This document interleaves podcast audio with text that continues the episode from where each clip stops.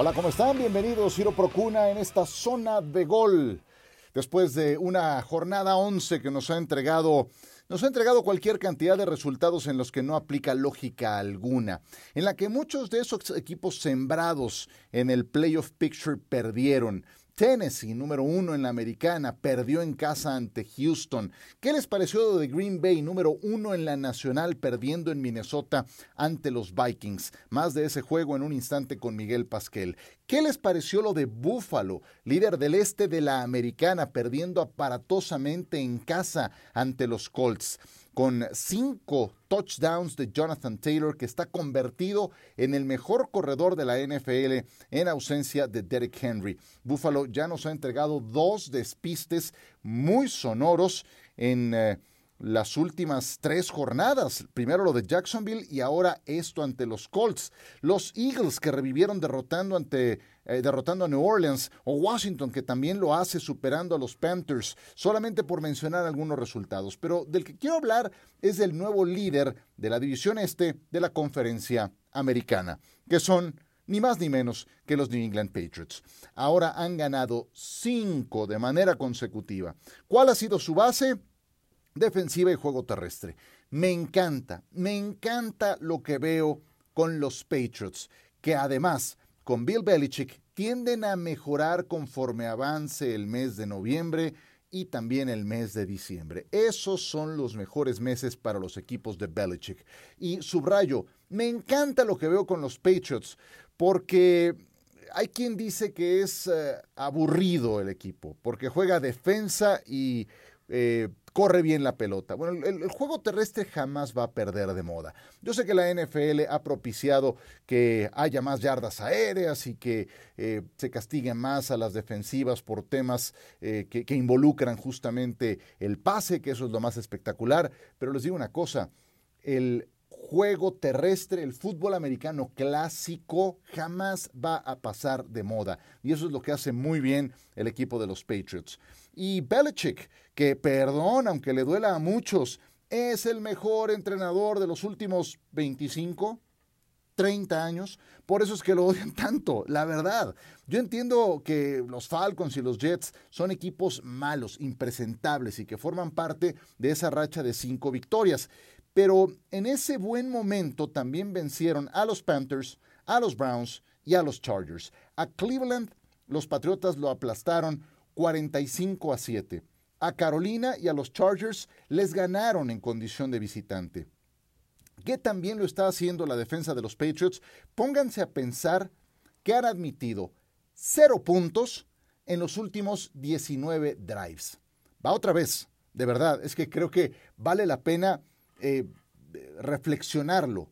19 series ofensivas de los rivales de la defensa de Nueva Inglaterra, 19 que consecutivamente se han ido en blanco, sin touchdown, sin gol de campo. Es verdaderamente una barbaridad. Los Patriots sumaron para esta campaña a Matt Judon, un linebacker que lleva 10 y media capturas de coreback procedente de los Cuervos de Baltimore. Ya es su cifra más alta en lo que va de su carrera. Eh, y lo tiene además como uno de los tres mejores de la NFL, esa, de 10 y media capturas. Tuvieron que pagarle una buena lana, sin duda, pero lo está desquitando, ha sido de impacto inmediato. Eso es lo que esperas de un agente libre al que firmas por esa cantidad de dinero. El perímetro es oportunista, genera entregas de balón. Devin McCourty, JC Jackson lograron intercepciones contra los Falcons. El linebacker Kyle Van Noy que es muy completo, sólido para frenar la carrera y también para defender el pase. Le interceptó un pase también a los Falcons y lo devolvió para touchdown. Adrian Phillips, dos intercepciones contra Justin Herbert y los Chargers. Y esto ocurre pese a que se deshicieron de Stephon Gilmore, que hace no mucho fue el defensivo del año. Se fue a los Panthers. Pues aún así la defensa es de mucho respeto. Mac Jones se le ve bien, poco a poco creciendo. Contra los Falcons, en la primera mitad completó 14 de 15.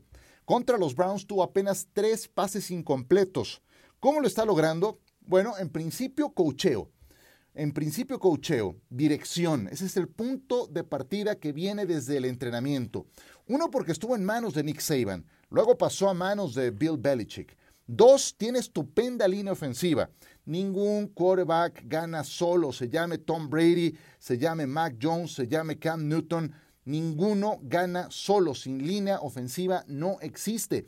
Y punto número tres, tiene un juego terrestre muy, muy funcional, muy sólido. Eh, se lesionó James White muy temprano en la campaña. ¿Quién es el suplente? Damien Harris, muy sólido. Se lesionó Damien Harris por protocolo de conmociones, no jugó. Entró el quita Ramondre Stevenson y lo vieron jugar contra Cleveland, superó las 100 yardas. Coacheo, tienes listo al que llaman Next Man Up, es decir, no está el titular, el suplente. Obviamente no va a ser tan bueno como el titular, pero está bien coachado, está bien dirigido, tienes un buen sistema acoplado para que funcione.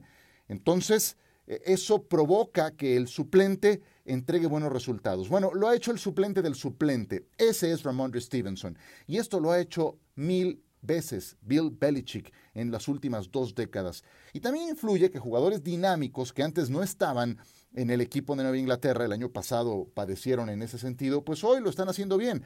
Hunter Henry lo trajeron de agencia libre, siete touchdowns, líder entre las alas cerradas. Kendrick Byrne, líder receptor del equipo. Nelson Aguilar logró touchdown ante los Falcons. Pues ahí están los Patriotas para lo que se ofrezca. El próximo mes tienen la mesa puesta para irse hasta el primer lugar de la conferencia americana. Van a recibir a los Titanes de Tennessee la próxima semana, a los que ya tienen solamente a un juego de distancia, y enfrentarán dos veces a los Bills de Buffalo. Entonces, les digo una cosa, los Patriotas están de vuelta. Mm, en septiembre que hice mi proyección de equipos a postemporada, yo puse a Nueva Inglaterra. No los puse para llegar al Super Bowl, ahí puse a los Bills de Buffalo. Pero me da mucho gusto que los Patriotas estén en esta posición a estas alturas de la campaña, porque Belichick demuestra lo buen entrenador que es. Mucha gente lo tacha de tramposo, mucha gente le cae muy mal eh, y dicen que sin Brady eh, no va a poder ganar. Bueno, si se mete a playoffs, yo no tengo la menor duda. Yo, si, si, si Belichick se retirara el día de mañana, no cambia la percepción que tengo sobre él. De lo que yo he visto, humildemente, desde los 80 para acá, los dos mejores entrenadores que me ha tocado ver en este tiempo han sido Bill Walsh y, desde luego, Bill Belichick. No cambiaría en nada la percepción que tengo de Belichick si decide retirarse el día de mañana. Si lleva a los Patriotas hasta los playoffs, hasta la postemporada, con un coreback novato y habiendo hecho tantos cambios, pues simplemente prueba el punto. Acentuará lo que siempre he pensado de este señor. Entonces, me da mucho gusto que le esté yendo bien a los Patriotas y vamos a ver hasta dónde llegan. Juegazo la próxima semana contra los Titanes de Tennessee. En un instante, al volver de la pausa, Miguel Pasquel en estos micrófonos, que estuvo en la transmisión del juego entre Green Bay y Minnesota. Al fin se les hizo a los Vikings, ganaron un juego cerrado. Esto al volver.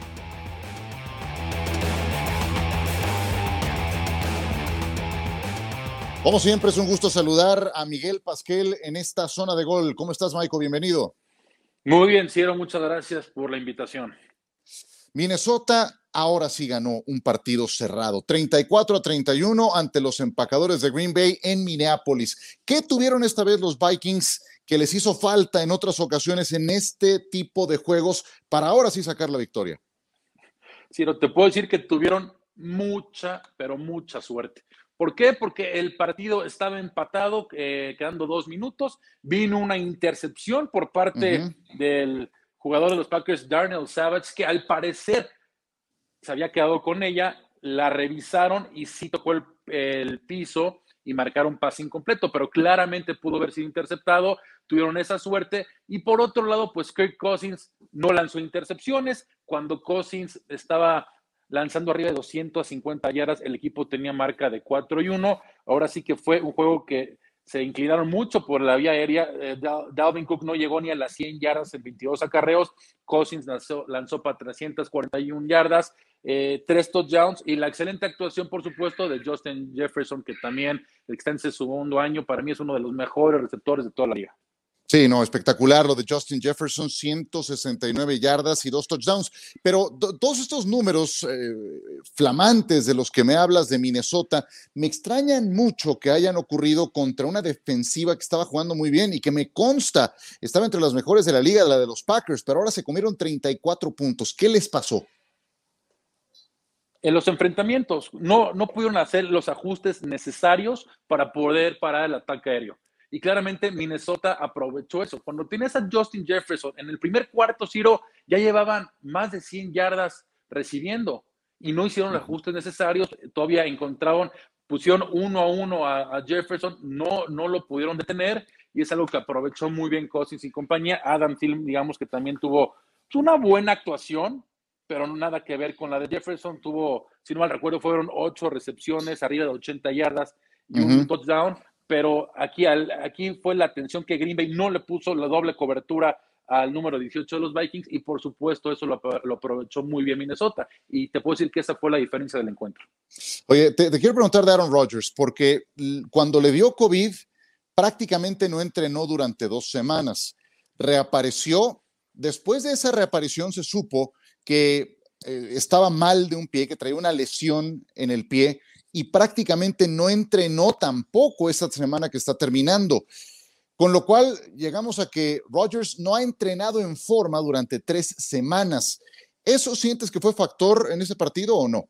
No, de ninguna manera. No, no, no. Aaron Rodgers tuvo números tuvo cuatro anotaciones, casi 400 yardas. No, si Aaron Rodgers lo vi como lo conocemos, como Aaron Rodgers. Es más, en los minutos finales Minnesota venía de meter touchdown, de convertir los dos puntos y la siguiente jugada, Aaron Rodgers encontraba a Marquez Valdez Scandling para un touchdown de arriba de 70 yardas. Aaron Rodgers lo vi perfectamente bien. Justo lo que mencionas es muy interesante porque antes de que termine la primera mitad, le patea a Minnesota a Green Bay en los últimos segundos, no iban a tomar el, se iban a hincar, y Rollo ya estaba en el túnel. Ahí platicaba que transmití con John y con sí, Tirado, oye, ¿qué, habrá sucedido? Porque sabíamos de la lesión que, estabas mencionando.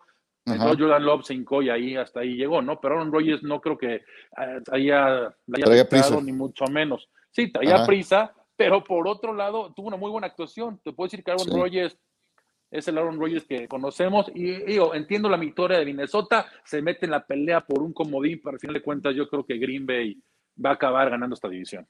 Sí, eh, entiendo. Estoy tratando de, encontrarle el hilo a este partido. Es que en verdad que los dos equipos ejecutaron muy bien, que las ofensivas fueron claramente superiores a las defensivas. Eh, se anotaron 65 puntos según Las Vegas. Creo que el over-under estaba en 47. Imagínate, lo, lo sobrepasaron por mucho.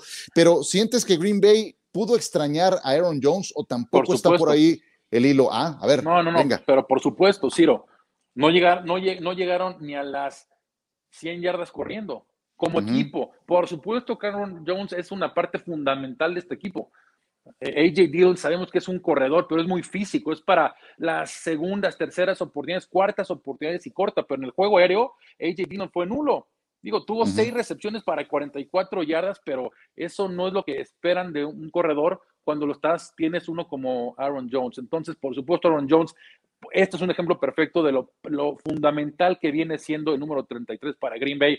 Una vez que regrese, créeme que va a regresar toda la normalidad, porque los números de Rogers, ¿hace cuánto no veíamos algo así, Ciro? 385 yardas, cuatro touchdowns ¿Por qué? Porque están estableciendo el juego terrestre con el número 33 y también complementándolo con AJ Dillon. Pero bueno, yo si soy aficionado de Packers, no me asusta tanto este marcador, el equipo va a estar bien. Oye, una última pregunta de este partido. Antes de este juego, ¿tú tenías rankeado Green Bay número uno? ¿De la conferencia nacional? sí, sí, de la conferencia. ¿Y lo sigue siendo después de la derrota o no? es que es difícil, Ciro, es, es, es, difícil decir. Mira, como equipo sí, porque te digo, faltó Aaron Jones. Y era Minnesota, no es fácil ganar. Y te digo, fueron cuestiones mínimas, errores mentales por cuál entregaron el partido, porque es la realidad. Minnesota, en, eh, Green Bay entregó el partido a Minnesota. Eh, una jugada que te había platicado antes que la habían interceptado a Kirk Cousins en zona roja, la habían devuelto prácticamente a la cerca de la yarda 50, pero vino un castigo porque fue un golpe de casco contra casco que le devolvió la oportunidad a Minnesota y eso lo aprovechó Cousins y compañía para convertirlo en siete puntos y por supuesto la intercepción que platicábamos hace rato de Darnell Savage. A ver, te lo voy a facilitar. Dime nada más sí o no. ¿Green Bay es mejor que Dallas? Sí. ¿Green Bay es mejor que Arizona? Sí. ¿Green Bay es mejor que Tampa? No. No, pero Tampa tiene, tiene seis ganados, tres perdidos al, tiempo que estamos hablando. Tiene dos triunfos más el equipo. Es que, ah, Pero ojo, porque Tampa Pero oye, es que esa defensa fue horrible. La defensa de Tampa tiene sus detalles. Ya, ya regresa Gronkowski. La semana que entra ya regresa Antonio Brown. Tampa no ha perdido con Antonio Brown. Bueno, no, bueno, un, pero, una derrota. Es otro pero el perímetro. Gronkowski y Antonio Brown. Ajá. Eh, a mí lo que me preocupa de, de Tampa es, es, el perímetro. Es el perímetro. Yo no dudo que se van a se van a levantar ahora contra, contra los gigantes en Monday Night. Ya, ya se podrá hablar de ese partido después. Pero, pero bueno, son las preguntas que uno tiene que hacerse cuando, cuando quiere ubicar al mejor equipo de la conferencia nacional. Por último, Miguel Pasquel, te pregunto, ¿con qué te quedas de esta jornada dominical de lo que has visto hasta ahora? Es lo parejo que está la conferencia americana. Realmente es una, una una conferencia sumamente pareja. Vimos ya la derrota de Tennessee, que era el número uno, sigue siendo la conferencia americana y pierde contra el peor equipo de la conferencia americana, que son los Houston Texans. Yo creo que esta, eh, para mí, hoy en día, si os pregunta, hoy, no por récord, hoy, ¿quién está jugando mejor? Te diría los New England Patriots. Y vaya tarea que les queda ah. porque les queda juegos seguidos. Reciben a los Titans que ya salen como favoritos y después van a Buffalo que ese juego se puede seguir la división. Pero, a ver, ¿quiénes son favoritos? Son los Pats, ¿no? ¿Para ese juego contra Titans? ¿o quién, sí, contra Titans. Antes eh, de, estos partidos dominicales, los New England ya salía favorito por dos puntos y medio. Después de la ah. terrible actuación de hoy de Tennessee, donde su quarterback lanzó cuatro intercepciones, creo que va a ser más. ¿eh? ¿eh? los Patriots van a salir por tres puntos y medio, cuatro favoritos ante Tennessee pues es un juego que hay que ver, ese de Titans contra los New England Patriots en Foxboro. Y ahí están. ¿Ya vieron quiénes son los nuevos líderes de la división este de la conferencia americana? Sí, los de Bill Belichick. Mi querido Miguel Pasquel, te agradezco mucho estos minutos y te mando un abrazo. Otro, si lo que estés muy bien, gracias.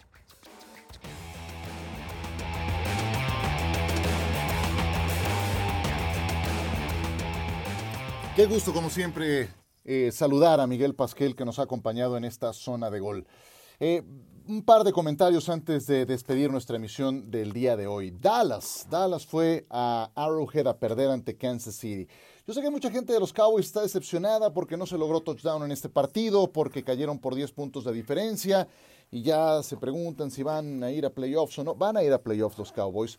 Eh, solamente no perdamos de vista lo siguiente. Es altamente probable que pierdas en casa del campeón de la conferencia americana, si tienes enfrente a Patrick Mahomes, a Andy Reid, a Travis Kelsey, Tyreek Hill, más cuando no tienes a tus dos receptores abiertos titulares. Dallas terminó sin CD Lamb, que se fue eh, por protocolo de conmociones, no jugó la segunda mitad, y tampoco contó con Amari Cooper. Entonces Dallas se quedó sin dos piezas muy importantes de su ataque y en buena medida por eso es que apenas lograron nueve puntos. Entonces eh, yo entiendo que la gente de Dallas esté con dudas o que se haya em, pues eh, quedado preocupada después de esta derrota. Eh, pero hay varias lecciones que le tienen que quedar a los Cowboys después de este partido. También tienen que proteger mejor a Dak Prescott. Hoy nada más Chris Jones logró tres y media capturas de coreback.